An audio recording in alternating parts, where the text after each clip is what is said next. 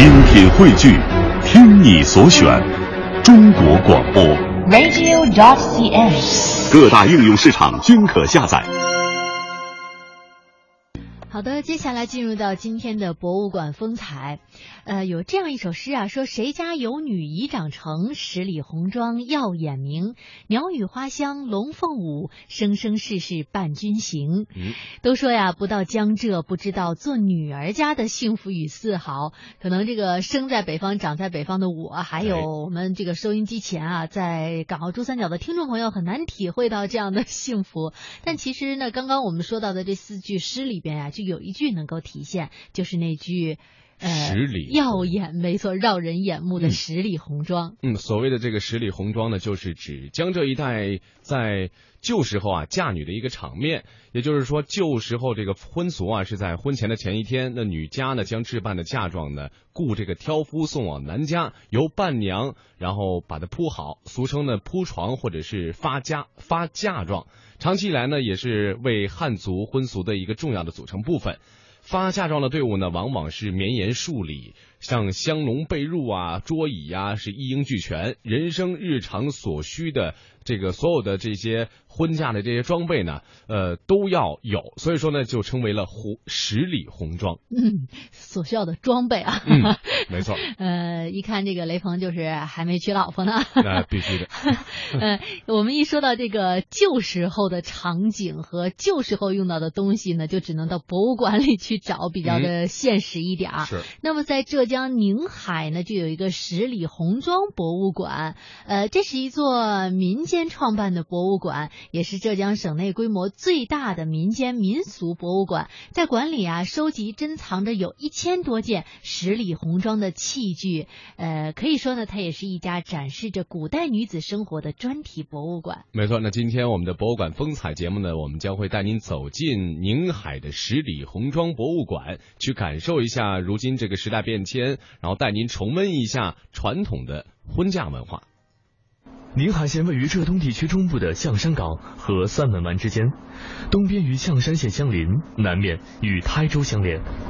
四百多年前，被誉为游胜的徐霞客就是从宁海开始他的寄游历程。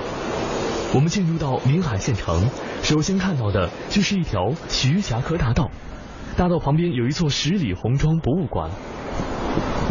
沿海行驶着走，来到了宁海县。在还没有来到这个地方之前，我们就听说这里有一个十里红妆博物馆，这是中国目前最大的婚嫁习俗博物馆。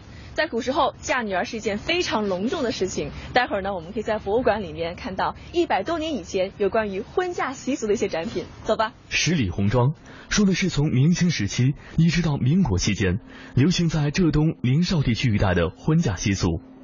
当时送嫁妆的队伍能绵延几里地，人们就逐渐用“十里红妆”这个词来形容结婚时嫁妆的丰厚、场面的浩大。用花轿抬的抬，挑的挑，这样从路上一路旋舷着喜庆，这样的墙面是十里。嗯，那这些红妆都包括哪些呢？这个是非常丰富的，我们里面看。何老师是这家博物馆的馆长，他告诉我们，过去很多大户人家在嫁女儿时讲究排场。嫁妆从针头线脑到香柜、桌椅以及生活用品，样样齐全。这种婚嫁习俗不仅是为了吉祥和喜庆，更是为了炫耀家产的富足。如今，十里红妆已经随着那个时代成为了历史往事。这什么时期的？这是清朝末年的。清朝末年，能做得起这个花轿的肯定是大户人家吧？那也不一定，因为结婚是非常重要的，是一个最最喜庆的，哦、因此他们会租很漂亮的轿子给自己的女儿出嫁。哦，就即使是小户人家，也要尽可能的把这个办得特别热闹，是吧？是的。过去女子出嫁坐花轿和现在人们结婚时乘坐婚车是一个道理。虽然花轿是各地都有，但宁海的花轿却是以精巧和华丽而著称。在宁海有一句话叫做“千工床，万工轿”，讲的是做一张床，如果需要一千个工时，那么做一顶花轿就要用一万个工时，足以说明这些花轿的工艺是如何的精巧细致，真可谓是精雕细琢出来的。这里摆放的几顶花轿大都是制作于清代，每顶轿子大约两百多斤重。而就是这一顶顶花轿，当年载着一个个大户人家的千金小姐过门到夫家，完成了他们的终身大事。除了这种木质的花轿外，还有用金银彩绣制成的软轿。这种软轿一般都是在路途比较远的情况下使用，软轿相对轻一些，抬轿子的人就不会那么辛苦了。这个是金银彩绣，金银彩绣，是，哦，是用白银跟黄金卷在丝线上面这绣的。你说这个吗？是的，是的，这个是银丝。哦，在灯光下现在还有点反光。是的，是宁波的一个非物质文化遗产的工艺。